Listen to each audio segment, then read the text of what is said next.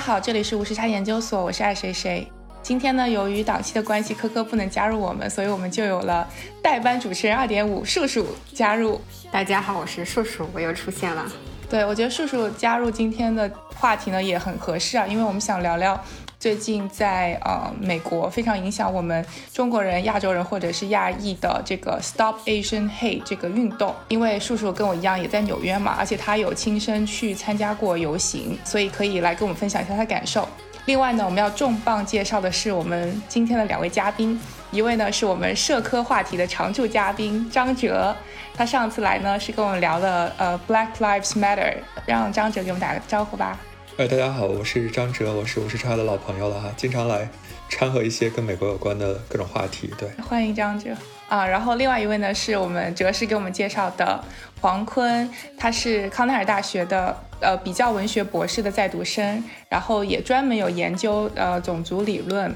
先请嘉宾自我介绍一下。呃，大家好，我是黄坤，像爱谁谁介绍的，呃，那我现在是康奈尔大学比较文学的一名博士生。那我研究的呃主题主要是呃这个跨国的种族的话语。博士论文主要写的是这个 racial blackness，就是关于黑人跟非洲的这一种种族话语、种族体系是怎么样呃跟近现代中国产生关系的。那 谢谢呃张哲的邀请，那第一次参加五十差的节目录制，然后非常开心，欢迎非常欢迎，真的鼓掌鼓掌鼓掌，此处要有掌声。对，在正式开始之前，我还就这个问题，其实我之前没有问过大家，我就想问问大家，觉得这个 Stop Asian Hate 这个 Hashtag 中文是翻译成停止仇恨亚裔吗？就是大家对这个 hashtag 本身有没有什么看法？因为好像之前疫情期间也有很多的那种，就是一些负面的态度吧。但是然后亚裔出来发声的时候，用了很多不一样的这种 tag。但这一次这个 tag 反而是能够得到最大的关注，然后也传播最广的。就从字面理解上，就是大家对这个 tag 有什么看法吗？我觉得这个 tag 我主观上觉得不是很喜欢这个 tag，因为它有一种负面的。感觉就是让你不要做什么做什么，可能叛逆的想法，那我就是要做什么什么，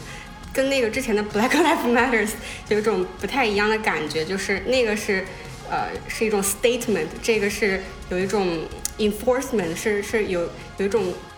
啊，需需要你做一个行动的感觉，所以我觉得，而且是一种就是 stop，然后有 hate，这个字面就给人一种比较不太悦耳的感觉。就我最近也知道比较多关于这个 hashtag 的讨论嘛，那其中有挺多提出批评的角度是来自于这个 hate，就是这种仇恨，呃，对这个仇恨的这种关注本身是不是忽视了什么问题？呃呃，也有很多人就已经就提到过说，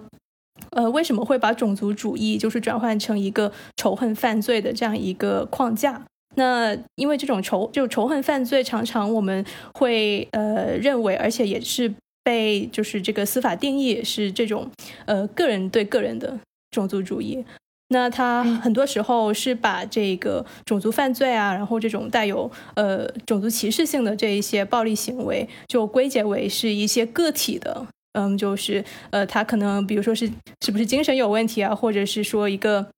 不正常的一个呃种族主义者。呃，一个很极端的人，那他其实很大程度上就把这个种族主种族主义的问题就转嫁为一个哎这些个体的问题，而不是去看到这些结构性的问题。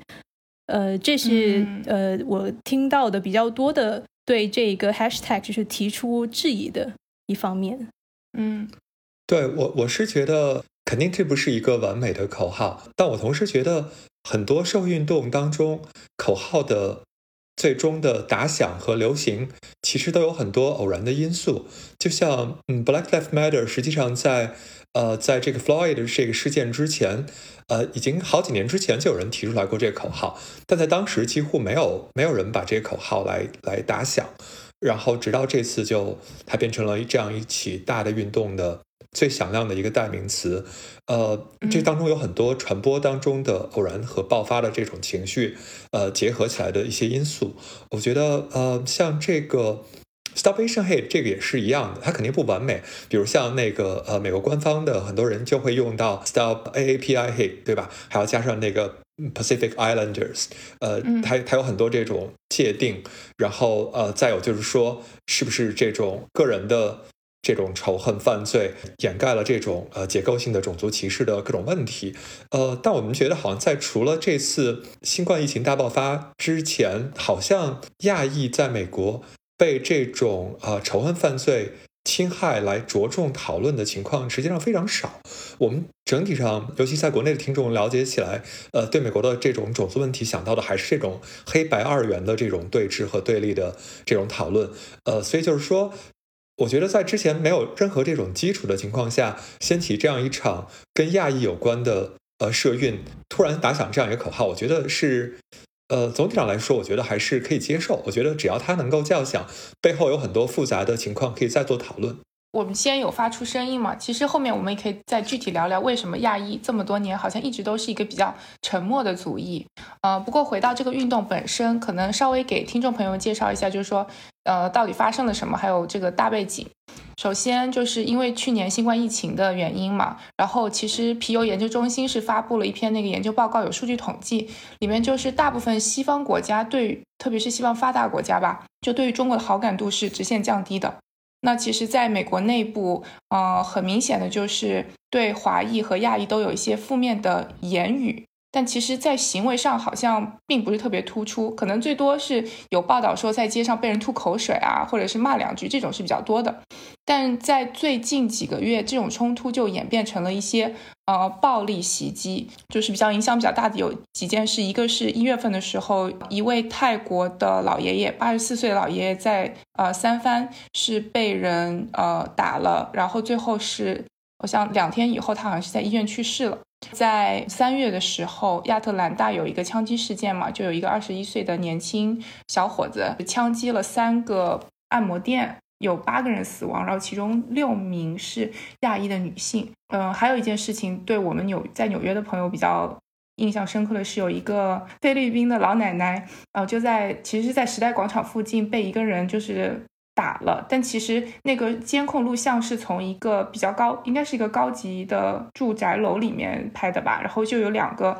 其实身体身材是比较彪悍的这个保安，但他们当时完全没有伸出援手，而只是默默的把那个门关上了。所以这个视频是引起了就是网民大家的很大的反感吧，也对这两个人有很多的谴责。这是我个人关比较关注到几个事件，啊，也可以请那个两位嘉宾再给我们梳理一下，说还有没有什么比较关键的一些事件？就关于这个什么事件是关键的，就我觉得其实有很多可以追溯的可能吧，就是可能是因为由于去年呃。就有很多的，其实是呃民间组织，比如说那个 Stop AAP Hate，然后他们建立了一个那种呃自己汇报呃受到这种种族主义的歧视的这些事件等等的这一些平台的出现，嗯，然后还有当然还有更加过分的一些暴力的行为，那呃才让大家说哦更加注意到，但是其实呃这种针对亚裔的种族主义，它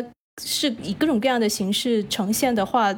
就一直可以追溯到很很久很久以前，而且刚刚就其实我们有提到说，嗯，那么就是把针对压抑的这一些呃歧视呃犯罪呃给说出来，呃是一个进步。但是我我觉得我们要问的是，那在把这些针对亚裔的犯罪拎出来的同时，我们是不是也忽视了什么？就是呃，比如说我们知道，在就是美国 就是一个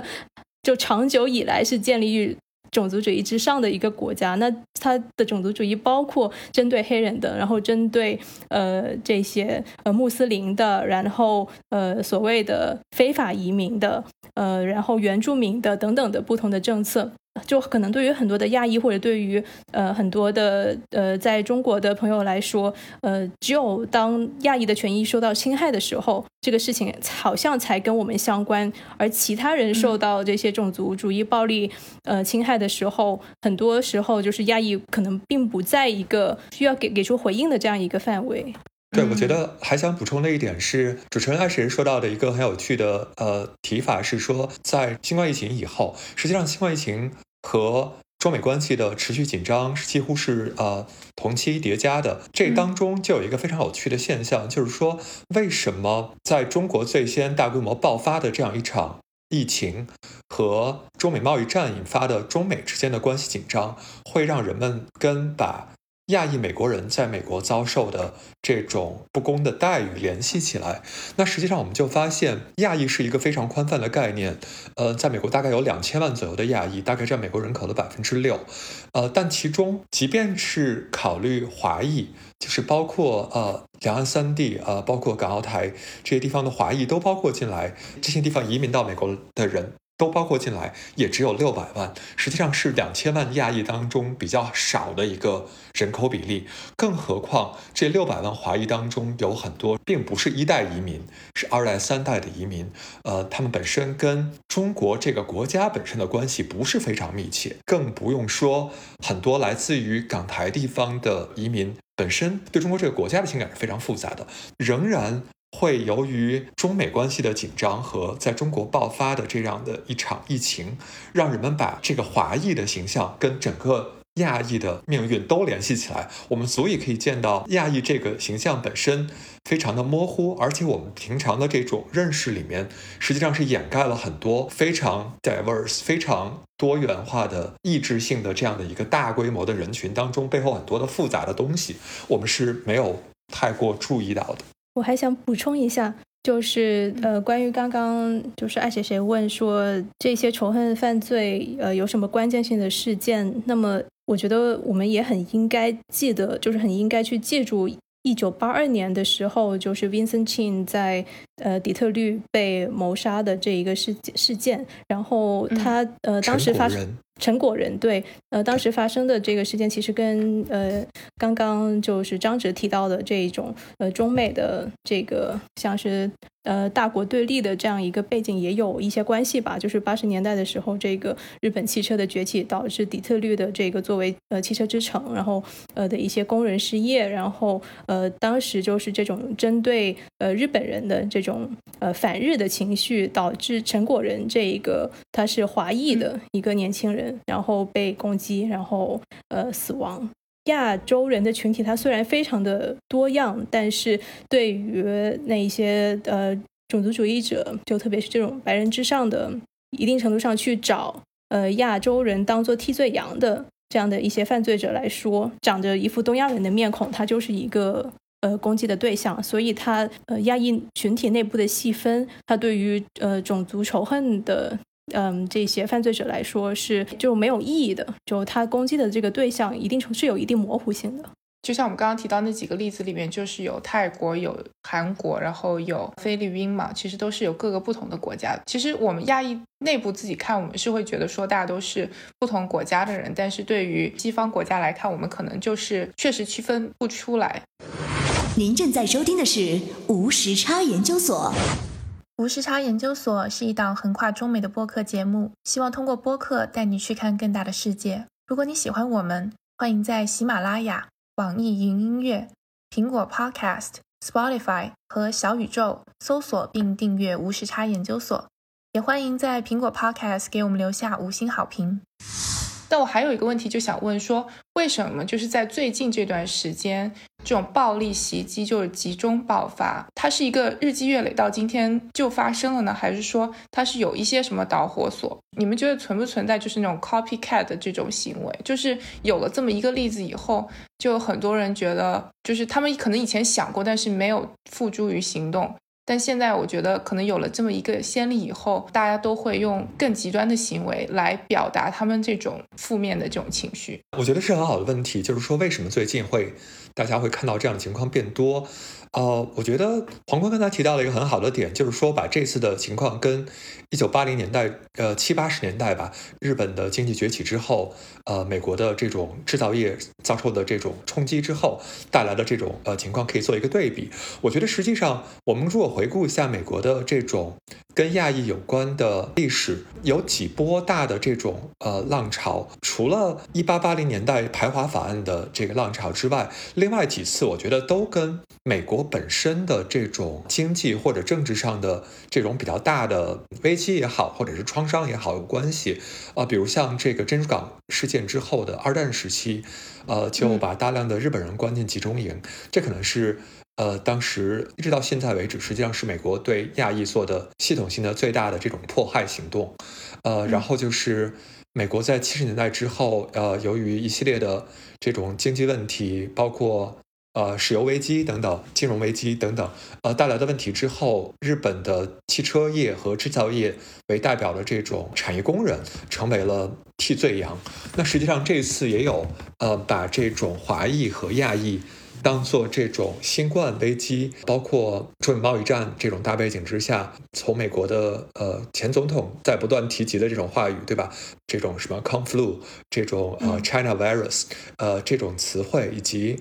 呃从官方到民间不断的对中国本身的呃很多种族或者是至少是文化歧视色彩的这种评论之中，都会带来一个嗯对亚裔的。这样的一种呃新的把亚裔当成替罪羊的这样的一种呃论述方式，那好像就是美国现在的各种的呃社会问题，包括疫情，呃包括产业的这种呃衰退，都跟这个中国有关系。那么所以就是说亚裔就会被当成一个替罪羊。对，就是有各方面的原因，然后其实。很多的点都方向都指向了中国和亚裔。对，另外就是也跟疫情有关。大家刚才都提到了疫情，我觉得疫情之之下是有很多这个原来生活就很困难的这种底层的呃这种平民，呃当然就生活更困难。那他们在选择谴责他人。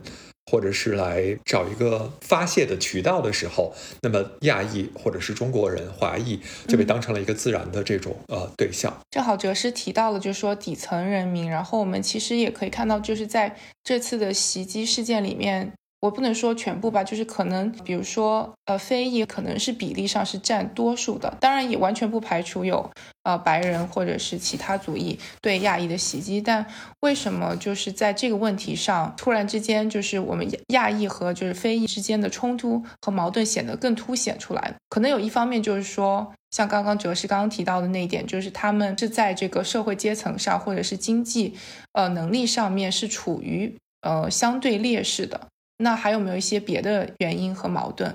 就很难说可以做到很细致的、很负责任的去谈论这个问题，因为我觉得我们目前很多媒体所采取的策略，不管是中文的还是英文的媒体。呃，像刚刚爱谁谁提到说，为什么好像突然之间出现了那么多的这一些仇恨犯罪？呃，我觉得有一个原因是这个事这这些事件被认为是一个一个趋势，然后一个呃持续的状态之后，它成为了一个一种有点像是媒体狂欢的一种像是奇观似的，一个不断的去制造这种焦虑，制造这种。不安的一些一些契机，然后它当然是也会带有点击率的。那呃，而且我觉得在中文媒体上面特别看的特别多的是，很多时候呃。如果是亚裔被攻击，如果这个这个攻击者他是黑人的话，很多时候标题就会标明一个黑人他攻击了一个呃华裔或者是嗯一个亚裔的呃一个老人或者怎么样呃，但是可能比如说亚特兰大枪击，很多时候他只会说亚特兰大枪击，而不会说一个白人枪杀了亚特兰大的这个八名呃按摩店的工人。那所以我觉得我们还需要去反思一下的时候，呃，反思一下的事情是，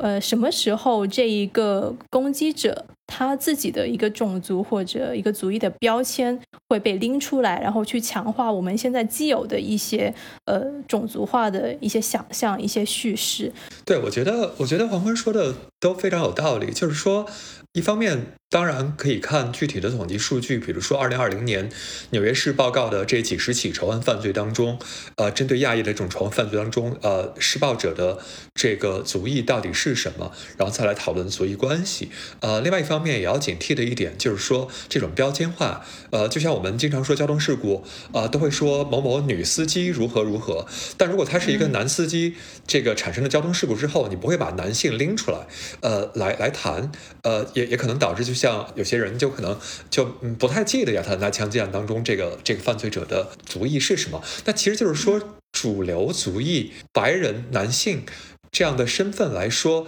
他是可以做到隐形的。隐形是一种特权，就是说我可以不让别人把我的。这个身份来标记出来，因为这个身份的标记出来对我来说并不是一个有利的情况。呃，那么这种。情况来说，实际上是一个特权。实际上，大家可以想一想，在我们自己比较熟悉的语境里面，比如像在中国，汉族和少数民族，我们应该都是民族，对吧？每一个都叫民族，呃，中文的民族。我们有五十六个民族，汉族是其中的一个。但你想想，我们平常如果说这个人是一个呃呃民族干部，这个这个地方的饭馆是一个民族餐馆，那么是不是说我们自动的已经把汉族排除出去了？汉族是不需要被考虑的，那只有。少数族裔，我们在美国社会的这种边缘群体，他们在登上这种媒体的时候，会把这种身份凸显出来。这点我觉得是特别需要呃我们意识到的。呃，另外一点，我觉得也毋庸讳言，就是说我们的确看到了大量的这种媒体上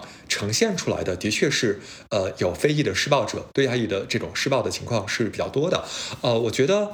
这可能就是跟我们说到的。疫情的情况有很大的关系，因为我们呃之前我我看到这个很多人都转了一篇这个文章，在讨论一九年以前的这种跟亚裔有关的这种伤害犯罪和仇恨犯罪的这种数据，呃实际上呃绝大部分的呃大部分的这个情况还是。施暴者还是白人。疫情大规模爆发之后，情况我们看到，我们还没有具体，我我不是没有看到具体的数据，但我们印象当中的确有很多施暴的情况是呃非裔。呃，我觉得我不知道这个跟他们在疫情当中受到的损害特别大，从而在这种主流的叙事当中，把亚裔当做替罪羊，把中国当做替罪羊的这种叙事当中，对华裔。对亚裔产生了更多的仇恨，我不知道是不是有这样的关系，但我猜想可能有，因为我们能看到受疫情的这个影响的人群，如果按族裔来看的话，的确非裔是要明显的受到更大的影响，它的这种重症率和死亡率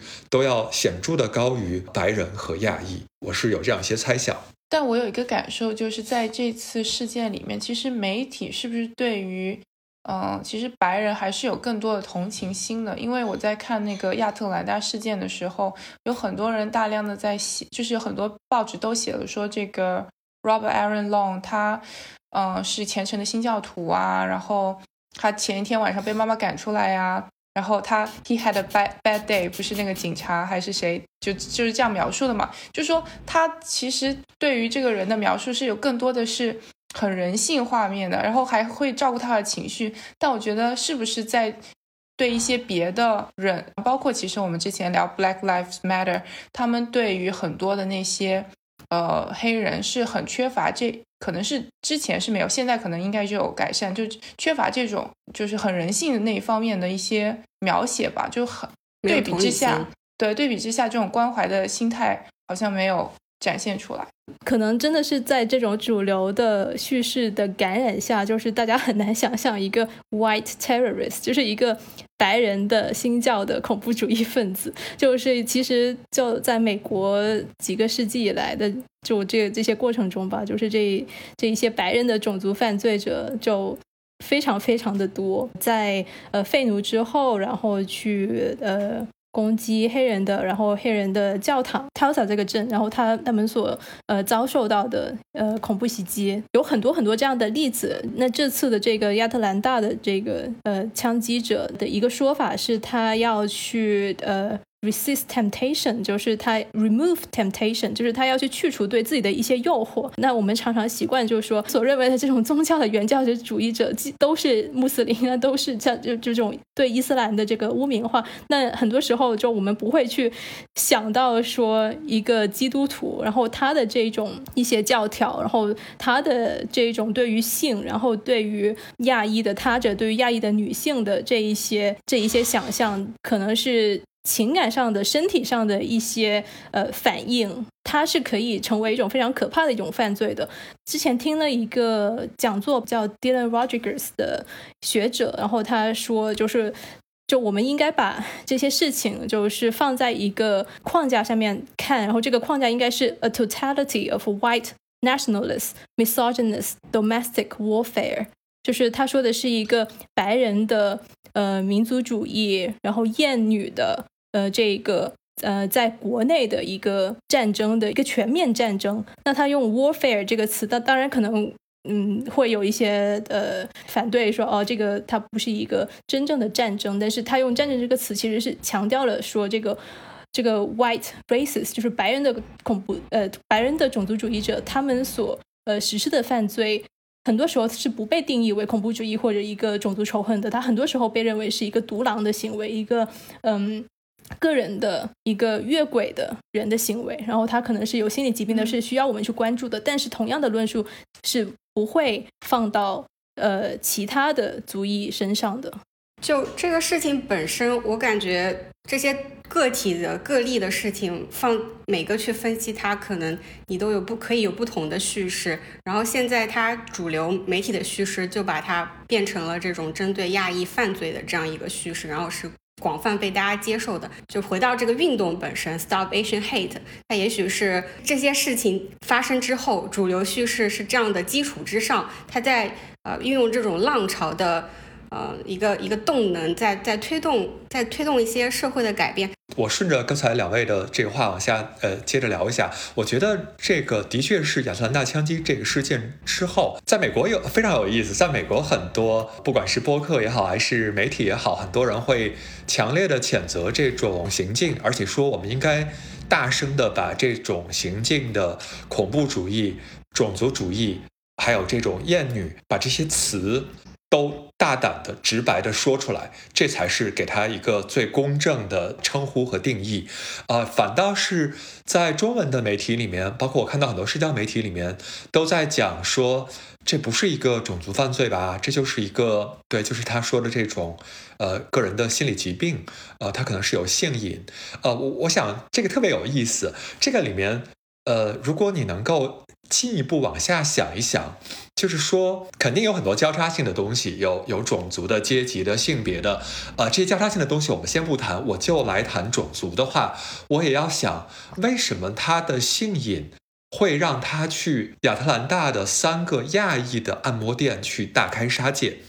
他没有去一个白人经常光顾的脱衣舞俱乐部。他没有去一个其他的有这种色情表演的赌场等等等等，他没有去这些地方，他选择的是亚裔开的按摩店。那这背后有没有本身就对亚裔女性的一种非常强烈的这种刻板印象在起作用？就是说，我们往往。对不起，我作为一个男性在这里，这个谈这个话题，呃，但是我我我我，据我了解到的情况是，对亚裔的女性在呃美国有这样的一种刻板印象，就是她的这种 hyper sexualization，这种超级的呃性欲化，或者是说把她当成一个可遇的客体，而不是一个主体的人，呃，那么亚裔的女性常常会被认为是这种有异国情调的，最重要的是特别的顺从，服从性特别好，特别乖巧，特别。贤惠的这样一种形象，呃，有这种特别迷恋亚裔女性的这种白人，或者是呃什么其他族裔的人，但是对亚裔女性有一种特别的迷恋，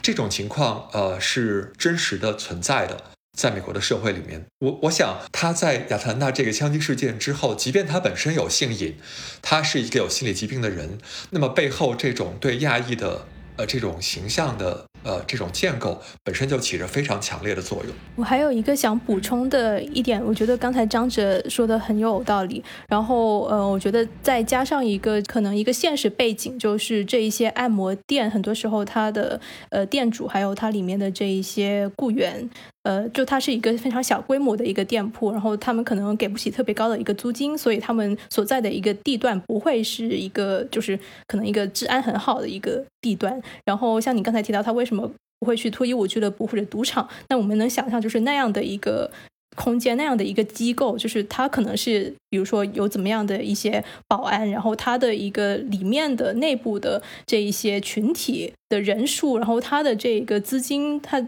它的这个安这个 security 的这个这个保安的这个系统，跟这一些小规模的常常是有女性，就是甚至只是一个人、两个人在那里看店的，然后这一些呃按摩店的就安保系统是不成比例的。然后之前。我去呃听了这个西雅图按摩女工自助小组，呃他们的分享吧，然后他们也提到，就是说呃因为他们在西雅图就是呃会去这些社区的这种呃按摩女工的呃这些地方，然后去做一些就是这种呃组织工作，然后在亚特兰大事件之后，然后他们有去呃跟那边的一些按摩女工交流，就是问他们会怎么办，但是他们也没有办法，因为他们的这个这个店这些。店主，然后他们的这个社区就是不能给他们提供一个很好的保障，然后他们也常常会受到呃顾客或者是来自其他人的一些呃骚扰，就是他们本身是很难去呃就是有一个怎么样的一个自卫的一个。一个措施，然后再加上我们知道，就呃性工作现在还是呃在很多地方还是一个犯罪嘛。然后呃以及有很多人可能就不是全部，但是呃有很多人他们可能这一个呃不是一个合法移民的一个身份待在这里的，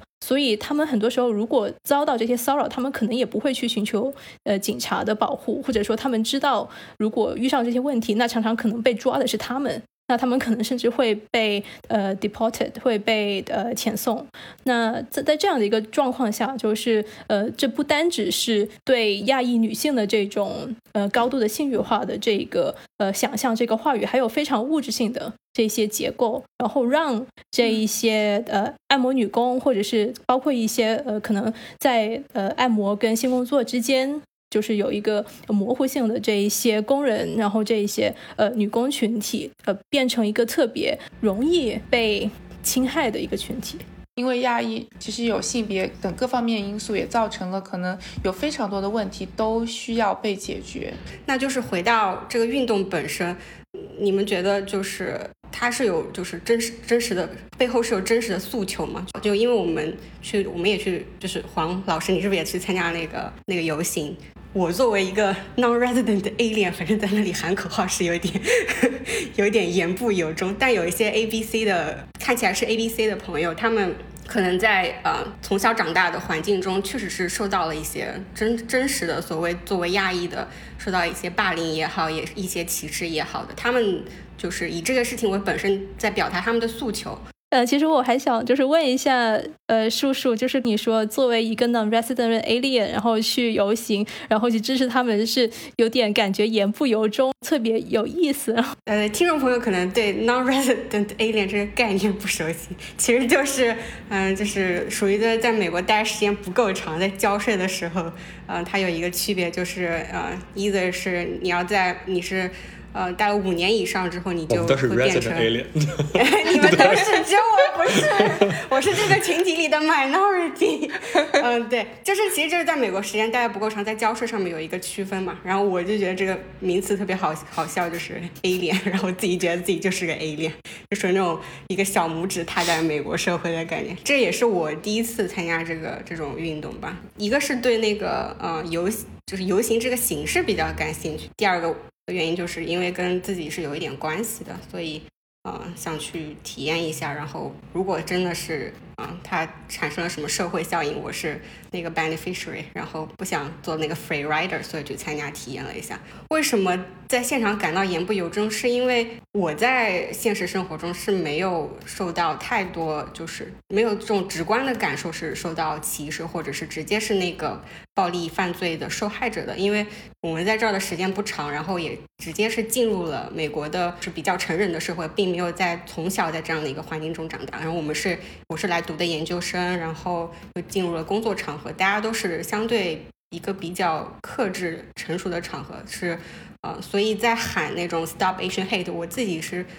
切身是比较少感受到那个 Asian hate 这个东西的，所以在喊的时候有一点言不由衷。我觉得其实也有一点是因为游行这个形式我不太熟悉，就是在国内你很少有有人把这种啊你什么口号大声喊出来的，除除了是爱国的。当时我一起去的还有一个朋友，他跟我我们的背景都比较像嘛，然后是我俩就是大家一起喊那个口号的时候，我们就相视一笑，然后。就是小声的喊出了那个口号，对，其实当时还有个好玩的口号叫 We're Golden，我在想这个为什么叫 We're Golden，在想说是因为我们是 Yellow，所以是我们不是 Yellow，所以是 Golden 吗？我不知道你当时听到这个没有，我当时在思考了一下，也之前没有做做准备工作，不知道你当时是什么感觉？作为 resident alien。我当时在特别后的一个地方，就是没有办法挤到前面去，所以很多的东西都没有听到。然后，嗯，这不是我第一次去游行，我觉得就是参加游行，其实也就是有这样一个感觉，就是你好像去游行的，好像就是一个整体嘛。呃，然后所呃有某一个人去领着喊一些口号，然后或者有某一个人站到台上，然后去说自己的这个感受。一些呃呼号，一些倡议，嗯，然后有很多不同人举着牌。那么很多时候，这个看起来好像是说哦，我们在进行同样一场运动。但是真的，如果真的是深究下去的话，你同不同意每个喊出来的口号？你跟你身边的人的这个观点、这个立场是怎么样的？那。这种呃更加细致的划分是肯定是有非常多的分歧，然后非常多的这种很，它是一个很意志的这样一个空间。但是它就是我觉得它有意思的或者游行这样的形式有意思的就是它嗯能够在那一个短暂的呃一个空间里面，然后呃有一个这种。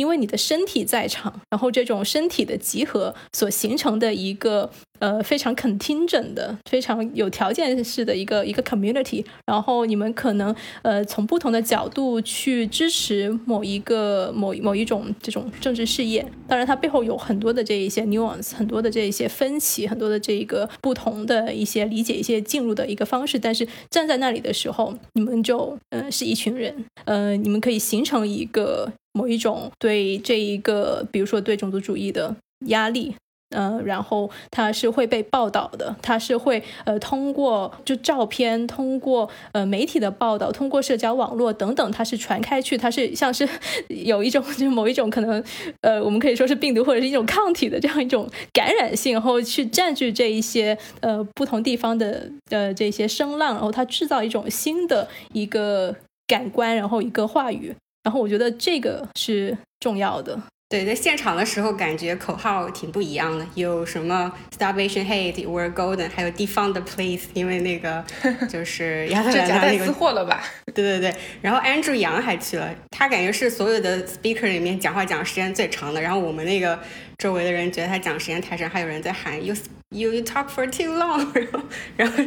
就旁边笑死了。还有看到举韩国旗子的，就是有一群韩国人是举了国旗在那边的。就你细看，确实是当当时的那个场景，就是哦，还有在那边打牌的那个在公园里本来在那边打牌的老爷爷，就是仔仔细看那个场景是是蛮蛮搞笑跟跟跟魔幻的。这种事情我觉得都是这样吧，就是他提供的这个呃，Stop Asian Hate 就是这样的一个 focal point，呃，就是有这样一个焦点，能让本身有很多不同诉求的人，由于这样的一个呃焦点汇聚在一起，然后来发生。我觉得刚才黄坤形容的，我觉得这个情况非常，我觉得就是这样一种。感觉它不代表说来参加这个活动的人原先有很强的同质性，我觉得没有，我觉得确实确实没有。就像叔说的那个 non-resident alien 这个说法，我觉得特别有意思，就是说，实际上你看我们的呃身份有很多种不同的，有这种甚至是拿旅游签证留在。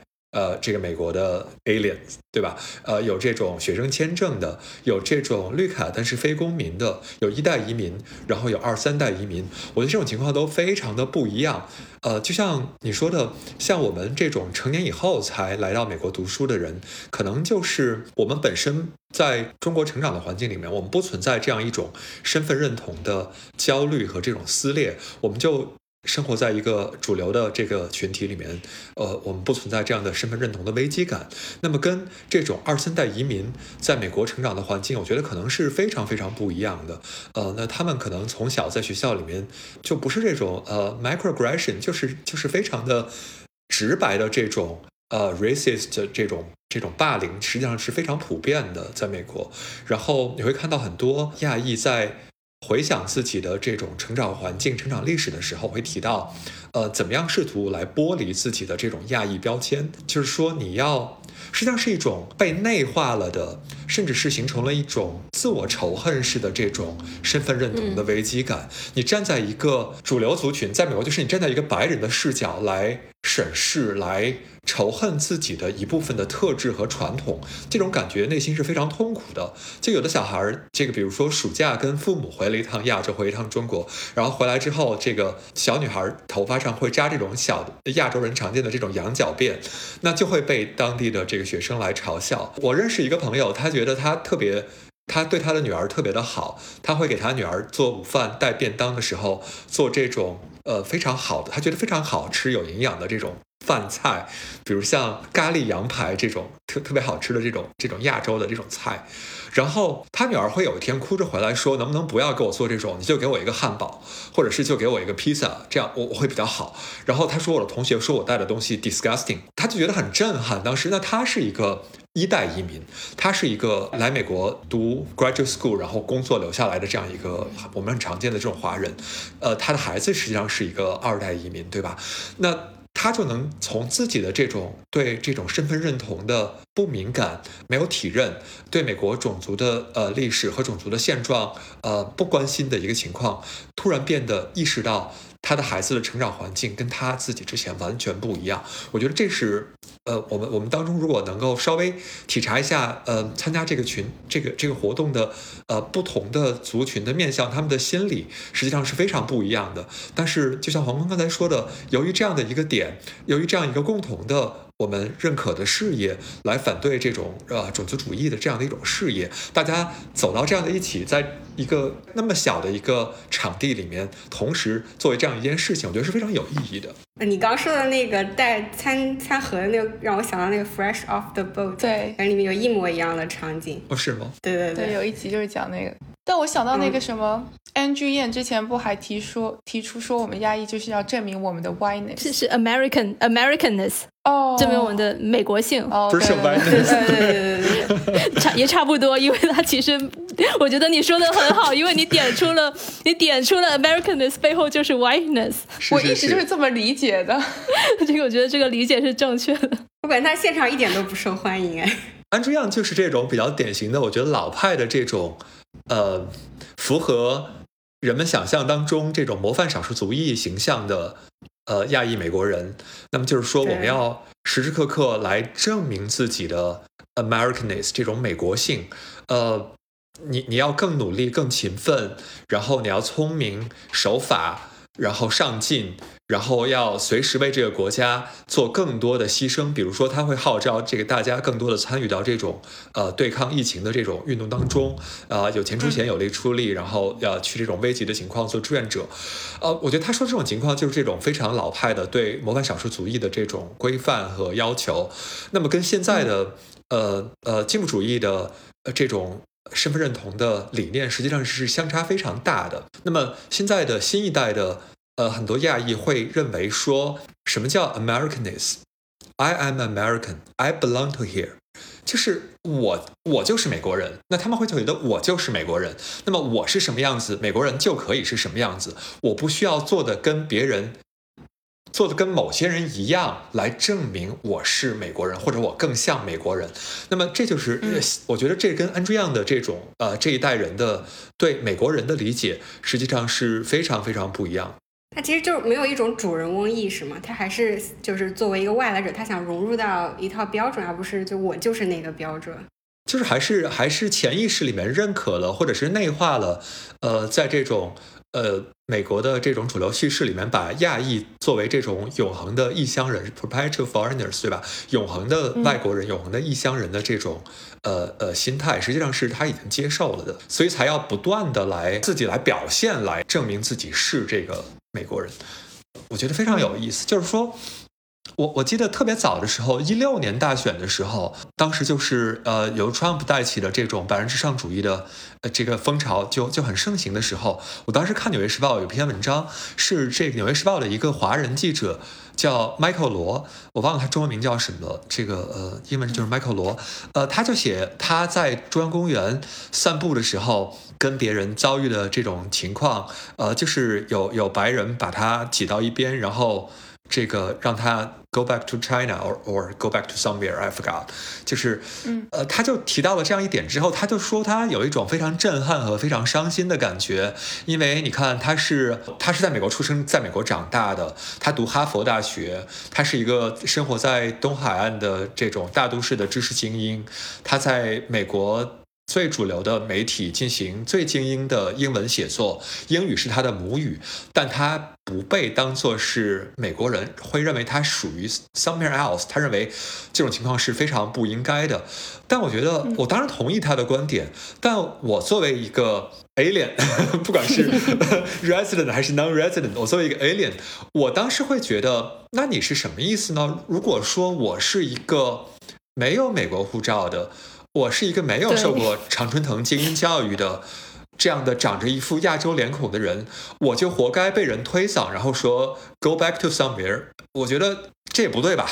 就是所以说，对种族主义的反抗不能够呃，把我们这种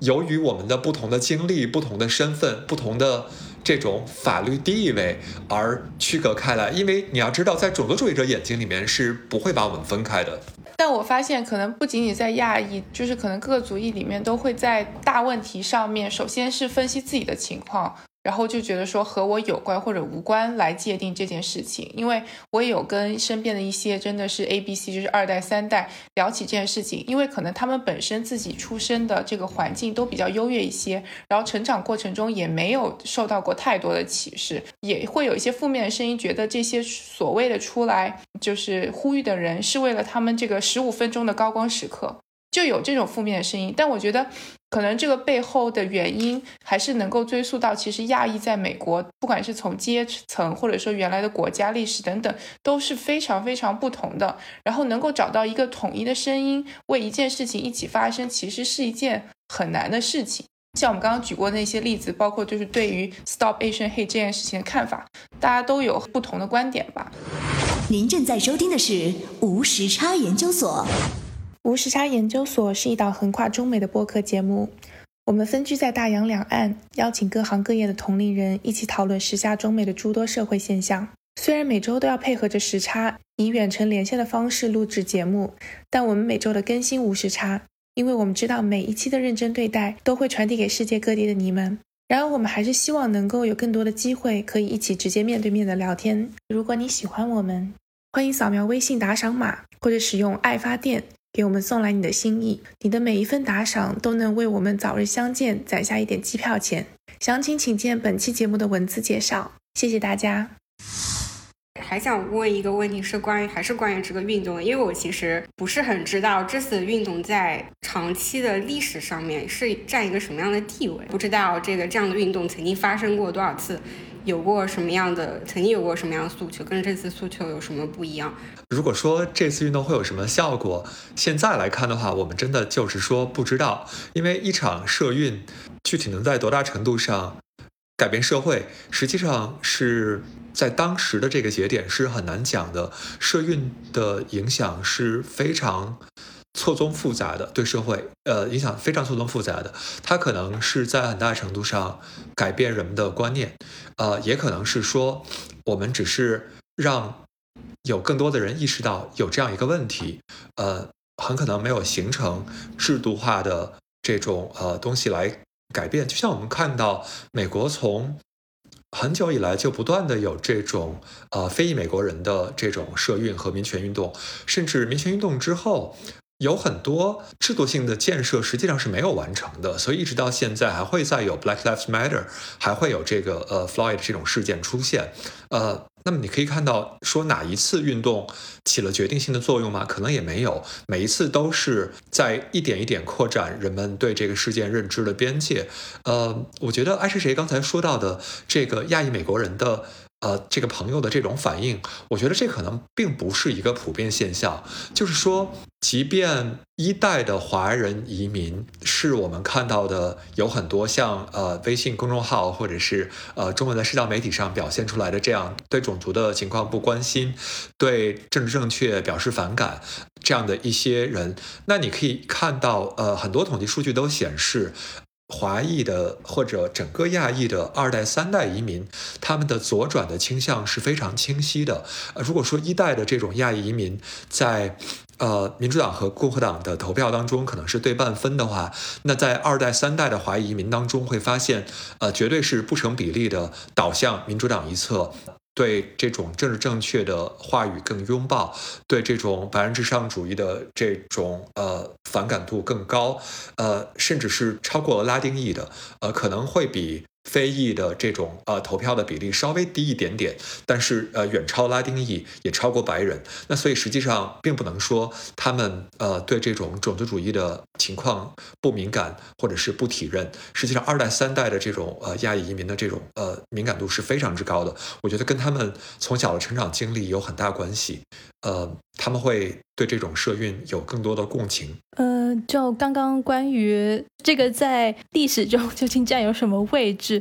那我觉得呃需要注意到的是，就据我的观察，我觉得这次的这个 Stop Asian Hate，它究竟能不能成为一个 movement？然后如果这个能成为一个 movement，那它下面的这些各种不同的政治议程。有很多，甚至是有非常多冲突性的。就比如说，究竟我们去面对这个。针对亚裔的亚洲人的这些种族犯罪、种族暴力、歧视的行为，那是需要去呃给更多的资源给执法系统，然后让他们去做更多的工作来保护亚裔呢？还是说我们把精力放在比如说像是红英哥呃，然后等等的这一些呃性工作者或者女工组织那样子说，我们要呃给性工作去罪化，然后我们要呃可能更多会去看呃这个。对于非法移民的执法，呃，像是这个 abolish ICE 等等，然后甚至是 defund the police，就是其实它也对于很多的这些草根的社区组织来说，这些是一个有机的一个整体，就是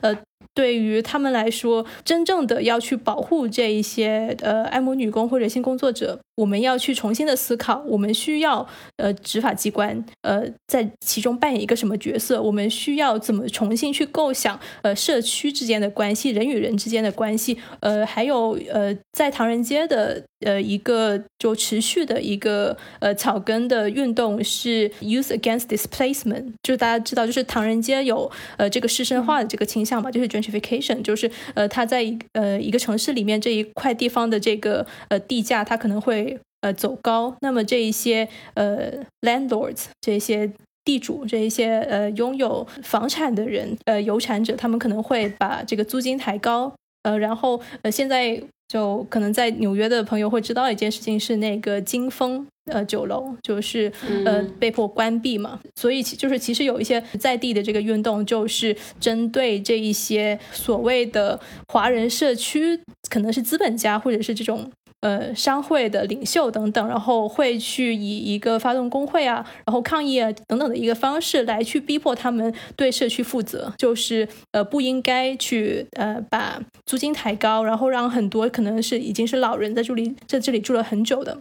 或者是一些呃，其实就可能是底层的这一些新移民，呃，让他们没有办法再住在这里，呃，然后让他们必须，比如说，呃，要。呃，每天 commute 很久，然后去工作，然后或者是直接把一些小商铺呃赶出这个社区，真的就是有很多的这个呃阶层之间的这种冲突。我觉得这一些矛盾，然后这一些这些张力，然后这些很多不同的政治诉求，它就被掩盖在了 Stop Asian Hate 的这一个单一的这个 framework。下面这个框架下面，那么所以如何去反思我们自己的一个立场，或者说我们去呃支持他支持的究竟是什么？我们会不会支持了一个反而是没有办法真正去解决问题的一些人？他们是有利可图的，在这个运动里面的一些呃 agenda 给利用了，不是把这个力量给到最有最需要的人。我觉得你们说的都很有道理。我想补充的一点就是说，没有必要对。一次这种 movement 给予太多的期待，实际上我们就是在在想，这个非裔美国人是经历了上百年的这种啊不断的这种 social movements 来来推动、来来扩大、来巩固自己的权益的。然后呃，亚裔的这种呃 social movement 才刚刚开始。我觉得就说期待一次这种运动啊，况且就我看到的来说。尽管你说有很多人在这个 Chinatown 这次活动，但实际上还是相比这个 Black Lives Matter 这样的运动来说，规模要小得多得多。就是呃，整体上它不是一个大规模的社运。呃，即便如此，我觉得它都非常有意义，是因为每个人都从当中学到了、得到了不同的东西。我想，就二位也分别从从中吸取到了这种呃不同的体验，然后改变了自己的一些认知。不同的这种 civil society 这种呃公民组织、社会组织都在其中呃扮演了不同的角色。他们可能当中会产生一些这种连结，就是不同的社会组织之间的连结。然后有一些新参加这种社运的呃年轻人当中会得到的一些经验，这些都是为今后的不同的社会运动呃做了很多的准备和铺垫的工作。然后也都是为你现在无法预知的未来社会如何改革、向哪里发展当中，都是起到了很多这种啊微妙的作用的。所以就是说，即便一次社运之后没有办法用制度来巩固很多成果，然后甚至会发生一些倒退，引起比如说引起这种某些人群的反弹，比如像白人至上主义者的一些反弹，都是有可能的。但是呃，我们依然要看到它在当中有很多呃。潜伏的很多作用，用一种很形象的说法，可能是通过这种运动形成一种很强的这种能量体，一种很强的动能，然后不同既得利益，他会去瓜分这种动能，然后把各自比较关注的点往前推。哎，我想顺着刚刚黄坤老师提到的，就是说。呃，怎么样在其实，在社区层面，或者说一些更嗯具体的地方做一些事情嘛？包括刚刚说到中国城，还有包括地方 Please，就是他们这些运动对于我们亚裔社区的一些影响嘛。那我就想顺着这个来聊一聊，就是说作为我们就普通在美的华人，或者说是亚裔，有还有哪些事情是可以做的？我觉得就是可能做什么事情，这个就是。我不知道大家对就是参与运动，就是成为一个就是 activist 这样的一个，就是这个对这个事情的一个想象是什么？就现在我自己的理解是有很多很多东西都是可以做的，就是你并不是真的是要去我成立一个组织，然后就是找一帮人，然后有一个某一个目标，我一定要推动它。当然，这个是很多人在做的，而且也非常非常艰难的在做的。但是，嗯，很多时候，比如说我们去组织。类似这样的一些交流，甚至是你跟你身边的人去讲这个事情，然后你去亲身去参与游行，不仅仅是就是呃针对亚裔的游行，还有其他的不同的这种社会正义运动，然后你在现场呃跟不同的人交流，然后去进行一种公民参与。虽然我们不是公民啊，就是我觉得一个可能一个反一个反思就是说。当我们不是作为美国公民的时候，就是作为一个非美国人，那我们对自己的这个政治政治参与的可能性的这个想象是如何被限制了？那同时，如果我们能够去反思到这种限制，那我们可以怎么从自己的角度去呃描述我们所呃我们所遭遇的一些困境和我们的一些对这个社会怎么样可以变得更公益的一个期待？那我们怎么样可以去呃去诉说这些？事情，然后去嗯去影响其他人，然后去呃当然也去吸收别人的一些说法，然后去呃等于是就我觉得其实说啊，然后还有去参与一些别人已经发起的一些 movement，然后去把这些不同的一些运动、不同的一些呃对呃社会公益的追求的这些想象、这些努力联系起来，然后去呃如果不能出力的话出钱，就是去支持应该支持的一些机构，作为一个像是这种反向的一个。Virus 去传播一些正面的信息，一些更加呃 critical 的一些嗯，就是可以引起别人思考的，或者去改变的一些信息。我也挺同意的，就是我感觉至少把你自个人的经历跟感受搬到台面上来，跟大家公开的讨论。我个人的经历是我之前其实比较少关注这个，然后这个让我开始对这个议题有一点关注之后，我发现，嗯，首先它可能运动确实没有。就是没有达到 B L M 那种效果。然后我发现之前我们公司是有有组织这种 B L M 的讨论的，但是关于这个这次就没有。然后我在犹豫说要不要，呃，在我们小组讨论的时候把这个话题引出来。犹豫了一下之后，我决定还是讲出来。虽然可能有一些短暂的沉默，但是后来大家就还是以一种还是比较开放的在讨论这个事。他们。我老板说的一句话就是，我们没有把这个事情扫在地毯下面嘛，就是比较惊艳的一个形容，就是你可能不见得真的是要成为一个社社会运动家，但表达个人的感受跟个人的经历，我觉得是没有什么问题的。这个事情整体来讲，我觉得是一个，我对他是抱有比较积极跟正面的想法的。我觉得 activist 其实它就可以是一个动词，它就可以是一个瞬间，它就可以是一个那种冲动、那种想法，就是就不一定是说真的是有一个框框，说我要做到什么才是一个 activist。就我觉得这些真的是日常的实践才是，就也不是说才是最重要的，而是说是我们可能每个人都可以做到一点点的。你们做这个播客的节目，就是这样的一种实践，就是把这些想法说出来，或者跟身边的朋友、同事做，呃，甚至父母做一点点讨论，呃，让大家对原先对这个问题不敏感、没有意识到的人，能够多一点敏感和意识，呃，然后，呃，如果有可能会，呃，更多一点关注，读一两本相关的书籍，加深了解，然后对这种。不平等的，呃，不管是性别的、阶级的、种族的这种社会结构，都有一些认识，然后能够帮到身边能够帮得到的人，我觉得就都是非常好的一些实践。呃，如果你本身不是要立志成为一个呃社会运动的 activist，然后你一样可以通过这些运动来把自己变成一个更好的人，来推动这个社会向好的方面来来转变，我觉得都是有这样的效果的。然后还有一点，像我有一个同事特别好，就其实这个事件发生很久，就是比较早期的时候，他就很主动的只聊天嘛，就是公司的那个聊天，然后就说如果你你任何时候需要跟我聊，然后就是抒发一下我自己内心的那种情绪啊感受啊，他随随时都 available。我觉得这也是我们可以主动向我们身边的人提供的。很多人可能也不愿意说要在公共的场合怎么样去表达自己，但是在私人的两个人一对一的这种环境下，可能是能够就抒发一些自己的。情感吧。那关于这个运动，我们就先聊到这儿。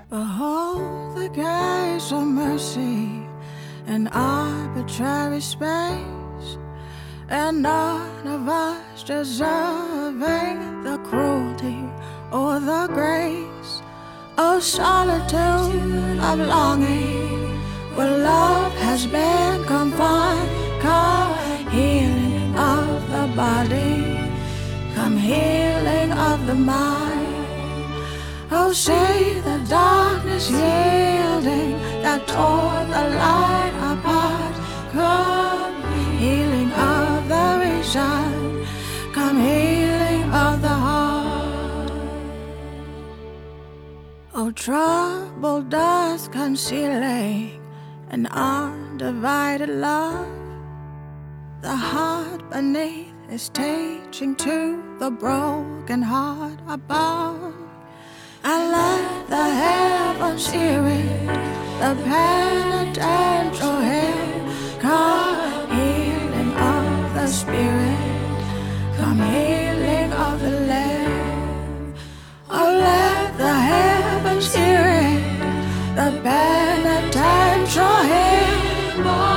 healing of the spirit come healing of the land.